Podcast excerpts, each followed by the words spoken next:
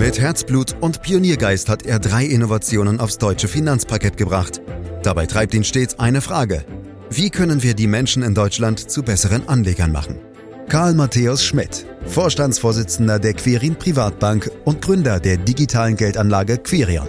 Freuen Sie sich auf Klug anlegen, den Podcast zur Geldanlage. Warren Buffett gilt als einer der erfolgreichsten und einflussreichsten Investoren der Welt. Kein Wunder, denn das Orakel von Omaha, wie der 92-Jährige auch genannt wird, soll mittlerweile rund 100 Milliarden Dollar auf der hohen Kante haben.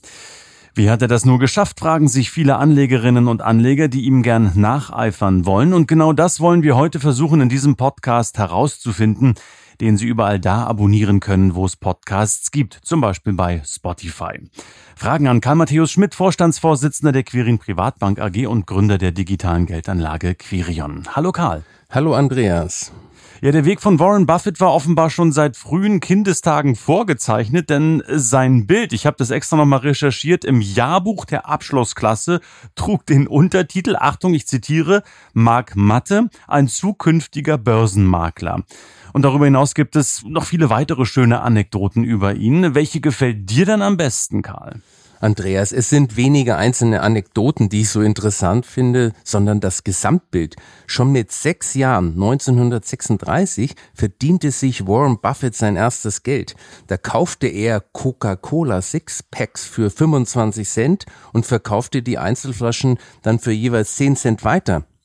1945, also mit 15, gaben er und ein Freund 25 US-Dollar aus, um einen gebrauchten Flipper zu kaufen.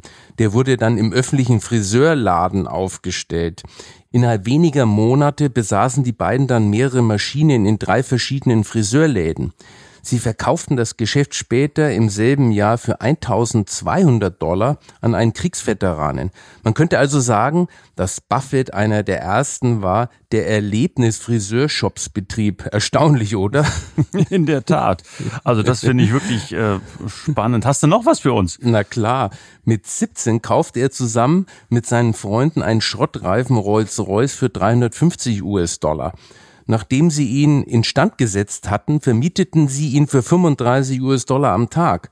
Außerdem hat er in der Highschool Geld mit der Auslieferung von Zeitungen, dem Verkauf von Golfbällen und Briefmarken und mit der Wartung von Autos verdient.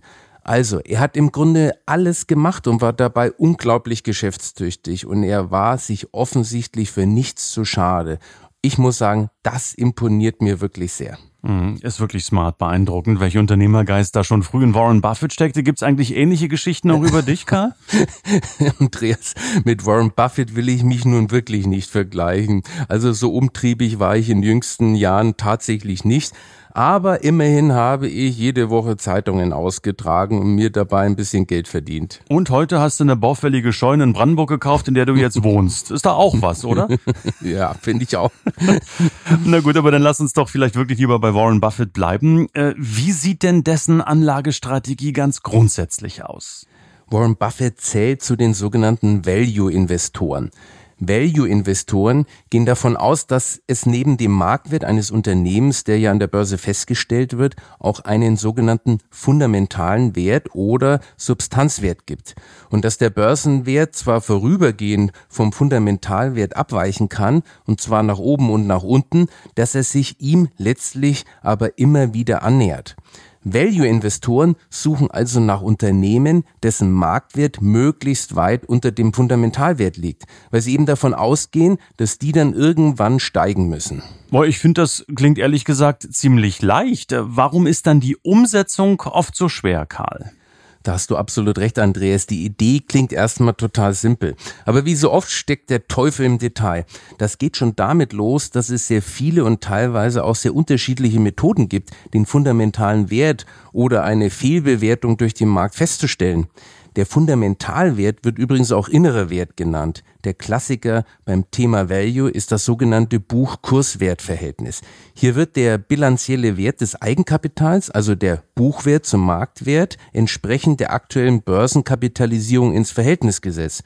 Im Englischen nennt man das Book to Market Und je größer der Buchwert im Verhältnis zum Marktwert ist, je größer also der Quotient aus Buchwert zum Marktwert, also desto unterbewerteter, sprich attraktiver wird die Aktie angesehen. Es gibt aber auch komplexere Methoden. Zum Beispiel, wenn man den inneren Wert eines Unternehmens über den sogenannten Ertragswert ermitteln will. Hier werden die zukünftigen Überschüsse eines Unternehmens geschätzt und dann mit dem Zins einer vergleichbaren Alternativanlage auf die Gegenwart abgezinst. Dies kann man entweder auf Basis von Dividenden machen, dann spricht man von Dividend Discount Model, oder auf Ebene der Cashflows des Gesamtunternehmens, dann spricht man von der sogenannten Enterprise-Bewertung. Manche Value-Investoren konstruieren sich sogar ein ganzes System solcher fundamentaler Bewertungskennzahlen und verdichten die dann zu einem Bewertungsindex. Eine Garantie, dass man damit auch wirklich die Aktien findet, die überdurchschnittlich abschneiden werden, gibt es dadurch aber trotzdem nicht. Aber darauf kommen wir bestimmt ja noch zu sprechen, Andreas. Ja, da verrate uns doch vielleicht erstmal etwas genauer, Karl. Wann kauft Warren Buffett eine Aktie und wann verkauft er? Also welche Kriterien müssen erfüllt sein? Eine exakte Gebrauchsanleitung, wie er und sein Team bei der Auswahl vorgehen, gibt es natürlich nicht. Die arbeiten auch nicht nach einem starren Modell, das heißt, es fließen auch Faktoren ein, die nicht mit harten Zahlen gemessen werden können. Die groben Eckpfeiler der Strategie kann man aber regelmäßig in den Geschäftsberichten seiner Firma Berkshire Hathaway nachlesen. Der Name entstand übrigens im Rahmen einer Fusion von zwei Textilfirmen im Jahr 1955, Berkshire Fine Spinning und Hathaway Manufacturing, Buffett ist hier in den 60er Jahren eingestiegen und hat die Firma zu einem gigantischen Beteiligungsunternehmen ausgebaut, das mittlerweile einen Marktwert von über 700 Milliarden US-Dollar hat. Aber du wolltest ja wissen, nach welchen konkreten Kriterien Aktien ausgewählt werden. Das sind im Wesentlichen fünf Bereiche, auf die sein Team schaut. Erstens die wirtschaftliche Verfassung des Unternehmens. Dazu gehört eine starke Profitabilität ebenso wie eine starke Eigenkapitalrentabilität. Im Idealfall hat das Unternehmen seine Umsätze und Gewinne möglichst über einen längeren Zeitraum gesteigert. Eine stabile Bilanz mit möglichst wenig Schulden und ausreichend liquiden Mitteln gibt in der Hinsicht ebenfalls Pluspunkte. Zweitens eine starke Wettbewerbsposition und anhaltendes Wachstumspotenzial. Drittens eine seriöse und ehrliche Unternehmensleitung, die sich mit der Firma stark identifiziert.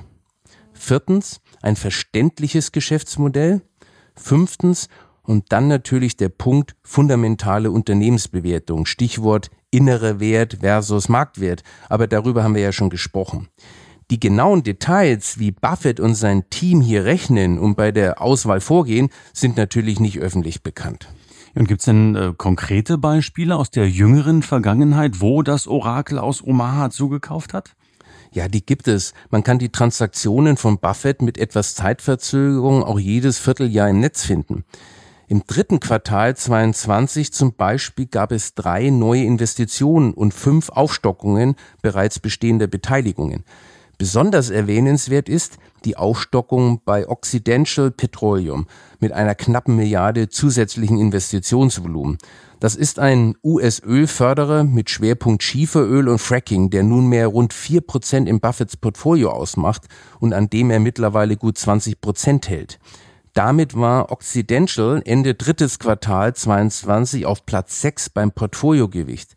Man vermutet, dass hier sogar eine Komplettübernahme angestrebt wird.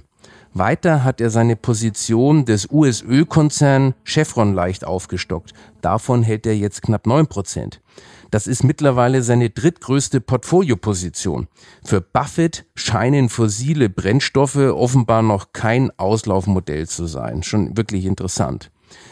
Die Neukäufe waren Louisiana Pacific, ein Hersteller von Baumaterial, und die US-Investmentbank Jefferies Financial. Beide haben aber nur ein ganz geringes Gewicht im Portfolio. Im größeren Stil hat Buffett beim Halbleiterhersteller Taiwan Semiconductor zugeschlagen. Da hat er rund 4 Milliarden US-Dollar investiert und sich mit rund 1,2 Prozent an dem Chiphersteller beteiligt. Die Aktie ist mit rund 1,4 Prozent Portfolioanteil auf Anhieb auf Platz 10 in Buffetts Portfolio gelandet. Ja, das sind einige spannende Beispiele, die uns da mitgebracht hast. Gab es eigentlich auch Flop-Käufe? Ja, die gab es auch. auch wenn Buffett über Jahrzehnte hinweg einen Orakelstatus sich erarbeitet hat. Fehlerfrei ist er natürlich nicht. Auch Buffett hat seine großen Flops und daraus macht er auch kein Hehl. Als seinen größten Fehler bezeichnet Buffett selbst den Kauf des Schuhherstellers Dexter 1993. Die US-Firma konnte sich gegen den Trend preiswerter Schuhe aus den Niedriglohnländern nicht wehren und wurde Anfang der 2000er Jahre geschlossen. Das reine Investment von 433 Millionen Dollar mag angesichts der Milliarden, die Buffett sonst so bewegt, gering wirken. Doch was den Deal für ihn so ärgerlich macht, ist die Art, wie er ihn bezahlt hat. Er gab nämlich den vorherigen Eigentümern von Dexter Shoe 1,6 Prozent der Berkshire Hathaway Aktien. Und die haben heute einen Wert von 11,5 Milliarden Dollar. Das ist schon ein Wahnsinn. Irre.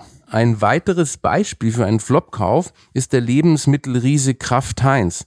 2013 ist Buffett eingestiegen. Zunächst ging es zwar bergauf, seit dem Top im Jahr 2017 hat die Aktie aber rund 80 Prozent verloren. Davon hat sie sich bis heute übrigens nicht erholt. Mhm. Und ich bemerke trotzdem eine gewisse Bewunderung in deiner Stimme wenn du über Buffett sprichst, gerade auch zum Start unseres Podcasts. Ähm, aber hm, eigentlich betreibt der Mann doch eine aktive Aktienselektion, also etwas, was du eigentlich nicht so magst. Äh, wie passt das also zusammen? Ich bewundere vor allem Buffetts Unternehmergeist und auch seine Disziplin und Hartnäckigkeit. Da spielt es erstmal keine Rolle, dass sein Anlagestil nur in Teilen zu meiner Überzeugung passt. Es gibt auch eine ganze Reihe anderer Anlagestrategen, von denen ich ebenfalls großen Respekt habe, auch wenn ich nicht zu 100 Prozent mit ihnen übereinstimme. Wen ich zum Beispiel immer gut fand, ist Peter Lynch, der ehemalige Manager des berühmten Magellan-Fonds von Fidelity. Das ist ja auch ein Vertreter der Zunft aktiver Wertpapiermanager. Von Peter Lynch stammt übrigens einer meiner Lieblingsbörsensprüche. Die Leute haben nicht die Geduld, langsam reich zu werden. Also entscheiden Sie sich dafür, schnell pleite zu gehen. Damit trifft er ziemlich genau ein typisches Anlegerverhalten, das auch wir mit unserer Anlagephilosophie überwinden wollen. Aber es bleibt doch dabei, Karl, ne? Der Anlagestil von Warren Buffett gefällt dir nicht hundertprozentig. Stimmt, Andreas. Buffett wie auch Lynch sind der sogenannte Stockpicker. Sie picken sich die Aktien raus, die sie für am aussichtsreichsten halten bei vertretbarem Risiko. Aber wenn du auf Buffetts Gesamtportfolio guckst, dann werden schon massive Risiken sichtbar. Typisch für Warren Buffett ist ja, dass er meist nur in eine überschaubare Anzahl an Titel investiert. Aktuell zum Beispiel sind es nur 50. Und dabei neigt er dann auch noch dazu, das ganze Portfolio stark zu konzentrieren. Die Top 5 Positionen machen bei ihm fast drei Viertel des Gesamtportfolios aus. Und jetzt höre genau zu. Allein Apple hat einen Portfolioanteil von rund 40 Prozent. Wenn bei einer dieser Position plötzlich was aus dem Ruder läuft oder das nächste iPhone nicht so toll ist, dann steht das Portfolio ganz schnell richtig unter Wasser. Dazu kommt, dass er stark US-lastig ist. Das heißt, er streut in der Regel kaum regional. Mhm. Habe ich gut zugehört, in der Tat. Wow, Portfolioanteil Apple 40 Prozent, das ist wirklich eine Menge und das ist doch eigentlich auch gar kein Value Investing mehr, Karl. Also ich meine, Apple ist doch ein klassischer Wachstumstitel oder sehe ich da was falsch? Nein, da hast du absolut recht, Andreas. Aber es zeigt, dass Buffett kein Dogmatiker ist, sondern extrem flexibel. Ein Faible für Technologieaktien hat er ja schon länger. Apple ist nur das Extrembeispiel. Und obwohl Buffett selber, wie gesagt, relativ konzentriert investiert, hat er schon öfter ETFs wegen ihrer breiten Risikostreuung empfohlen, gerade für Privatanlegerinnen und Privatanlegern. Aber auch seiner Ehefrau und seinen Enkeln übrigens. ja, ähm, aber was die Bedeutung der Value-Aktien für ein Depot anbelangt, da stimmst du dann mit Buffett wieder überein, oder? Value-Aktien sind auch aus unserer Sicht ein wichtiges Aktienmarktsegment. Aber ausschließlich in Value zu investieren, dazu raten wir nicht. Und mittlerweile macht das ja auch Buffett nicht mehr, wie man an sein Tech-Übergewicht sieht. Ein einzelnes Anlagesegment kann, mag es auch noch so unterbewertet sein, auch über sehr lange Zeit dem Gesamtmarkt hinterherhinken. Value-Aktien hatten es zum Beispiel vor der Jahrtausendwende extrem schwer, als Tech-Aktien boomten. Und auch in den letzten Jahren hatten sie eine längere Durststrecke. Aber trotzdem sind sie als einer von mehreren Depotbestandteilen wichtig und wertvoll. Darum haben wir sie auch in unserer Anlagestrategie, aber nicht, weil wir prognostizieren, dass sie besser abschneiden werden als die anderen Segmente, sondern weil man sie braucht, um den Aktienmarkt in all seinen Facetten möglichst vollumfänglich abzudecken. Und dabei kaufen wir eben nicht nur ausgewählte Value-Aktien, wie das Warren Buffett macht, sondern im Grunde den gesamten Markt. Ja, und in einem seid ihr dann auch wieder einer Meinung. Ich zitiere Buffett mal, kaufen Sie nur Unternehmen, in die Sie auch investieren würden, wenn die Börse zehn Jahre lang geschlossen bleiben würde. Was ist die Botschaft dahinter, Karl? Ja, wenn man es nicht falsch versteht, ist das erstmal ein vernünftiger Grundsatz. Der Satz zielt ja auf die Langfristigkeit einer Investition ab. Denn wenn die Börse zehn Jahre zu wäre, was ich wirklich nicht hoffen will, kann ich ja auch nichts realisieren in der Zeit. Und der Satz zielt ja offenbar auch darauf ab, mich von Risikoinvestments in wackelige und noch nicht bewährte Geschäftsmodelle abzuhalten.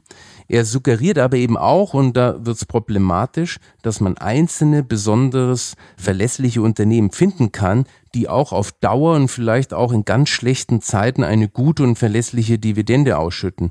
Aber genau das ist eben nicht gewährleistet. Auch noch so ausgefuchste Anlagestrateginnen und Strategen können bei der Einzeltitelauswahl mal völlig daneben liegen. Ja, und eine andere Erkenntnis, die in dem Satz steckt, lautet ja, gute Aktien überleben fast jede Krise oder gar einen Krieg. Würdest du das unterschreiben? Mit einer kleinen Änderung, Andreas. Ich würde in dem Satz gute Aktien durch der globale Gesamtmarkt ersetzen und dafür das Wörtchen fast streichen. Dann würde es heißen, der globale Gesamtmarkt überlebt jede Krise oder gar einen Krieg. Und das würde ich auch unterschreiben. Für eine einzelne Aktie, egal welche, aber niemals denn da kannst du erst hinterher feststellen, welche überlebt hat. Im Voraus sind sie nicht zuverlässig identifizierbar. Das ist ja auch der Grund, warum wir mit unseren Strategien immer versuchen, so nah wie möglich an den globalen Gesamtmarkt heranzukommen, anstatt wenige Einzeltitel herauszupicken. Ja, mal ganz unabhängig davon, kann eigentlich jeder von uns ein Warren Buffett werden? ich nehme mal an, du meinst jetzt nicht die Person Buffett, sondern seinen Anlageerfolg. ja. Der war über Jahrzehnte hinweg wirklich enorm. Nicht umsonst gehört Warren Buffett zu den reichsten Menschen der Welt. Als Anlegerin oder Anleger kannst du seinem Investmentweg folgen, indem du die Aktien seiner Beteiligungsgesellschaft Berkshire Hathaway kaufst. Wenn du dir aber die letzten 10 bis 20 Jahre anschaust, dann ist sein Portfolio zwar sehr gut gelaufen, aber mit einer Jahresrendite von rund 10 Prozent nicht viel besser als zum Beispiel der S&P 500 Index. Wenn ich die letzten 20 Jahre hernehme, dann hat der Index 9,61 Prozent gemacht und Buffett 9,87 Prozent. Dafür hatte er und auch weiterhin extrem hohe Risiken in seinem Depot. Denk mal nur an den Apple-Anteil von 40 Prozent. Wenn da mal was passiert, fliegt ihm das Depot um die Ohren. Ich bin überzeugt, dass sich Warren Buffett darüber im Klaren ist. Nicht ohne Grund empfiehlt er ja seinen Enkeln breit gestreute ETF und nicht seine eigene Anlagestrategie, weil er weiß, dass die aufgrund ihrer Risiken auch mal ordentlich schief gehen kann. Mhm. Ähm, man könnte doch beides koppeln. Also wenn er seinen Enkeln breit gestreute ETFs empfiehlt, gleichzeitig aber auch von seiner eigenen Strategie durchaus überzeugt ist, dann könnte man doch meinen, ähm, dass es ein ETF geben sollte, der quasi seine Strategie, also die Strategie von Berkshire Hathaway, ähm, komplett abbildet, um dann auch erfolgreich die passiven Anleger zu erreichen. Gibt's sowas? Nein, das gibt es nicht. Es ist auch fraglich, ob das allzu viel Sinn machen würde, weil im ETF ja dann alle Transaktionen von Buffett eins zu eins nachvollzogen werden müssten, wenn auch mit einer gewissen Zeitverzögerung nach Veröffentlichung. Wenn man das aber will, kann man auch gleich die Aktie von Berkshire Hathaway kaufen, denn das ist ja eine Beteiligungsgesellschaft. Da hat man dann wenigstens keine weiteren Produktkosten. Mhm. Abschließend, Karl, gibt es denn auch eine Facette, ein Detail, eine Kleinigkeit, eine Winzigkeit vielleicht, das oder die dich persönlich an Warren Buffett fasziniert? Ich finde es gut, dass er bei allem Erfolg und Ruhm immer die Nähe zu seinen Aktionären gesucht hat. Seine Hauptversammlungen mit zigtausend Besucherinnen und Besuchern waren geradezu legendär Offenbar waren ihm seine Aktionäre wirklich wichtig. Und er hat dabei hervorgehoben, dass man sich als Investor immer als unternehmerischer Teilhaber verstehen sollte und nicht als Spekulant, der auf kurzfristige Kurssteigerungen aus ist. Und hier liegt die Gemeinsamkeit. Wie Warren Buffett bin ich auch der Meinung, dass ein Aktieninvestment vorrangig als eine Beteiligung am Unternehmenssektor gesehen werden sollte. Doch der Unterschied liegt darin, wie konkret man als Aktionär zum Unternehmer wird. Bei Buffett durch eine Beteiligung an relativ wenigen besonders ausgewählten Unternehmen, bei uns durch eine Beteiligung am globalen Gesamtmarkt und damit an der Weltwirtschaft. Und das ist der kleine, aber aus meiner Sicht entscheidende Unterschied. Und damit haben wir eine Menge gelernt über Warren Buffett, seine Anlagestrategie über all die Jahre und Jahrzehnte und dass er in der Tat ein sehr bescheidener Typ geblieben ist. Und so wie ich dich kennengelernt habe, Karl, da bist du ihm auch ähnlich. Äh, ich habe dich auch als bescheidenen Typen kennengelernt, äh, als wir uns das letzte Mal gesehen haben. Dankeschön an dich, Karl, für diesen Podcast, der jeden Freitag erscheint. Am besten, meine Damen und Herren, können Sie ihn direkt abonnieren, um keine Folge zu verpassen. Und wenn Ihnen diese Folge gefallen hat, dann bewerten Sie uns, empfehlen Sie uns gern weiter. Mehr Infos auf www.quirinprivatbank.de. Ihre Fragen unter podcast.quirinprivatbank.de und damit habe ich fast in Rekordtempo heute die letzten Sätze dieses Podcasts gestaltet. Ich hoffe, Sie konnten alles verstehen und mitschreiben. Herzlichen Dank fürs Lauschen. Das war Klug anlegen. Der Podcast zur Geldanlage der Quirin Privatbank mit dem Vorstandsvorsitzenden Karl Matthäus Schmidt. Wir freuen uns über Ihre Rückmeldungen und Themenwünsche, die Sie uns gerne an podcast.querinprivatbank.de senden können. Die Querin Privatbank steht für echte Unabhängigkeit, da sie auf Provisionen und hauseigene Produkte verzichtet.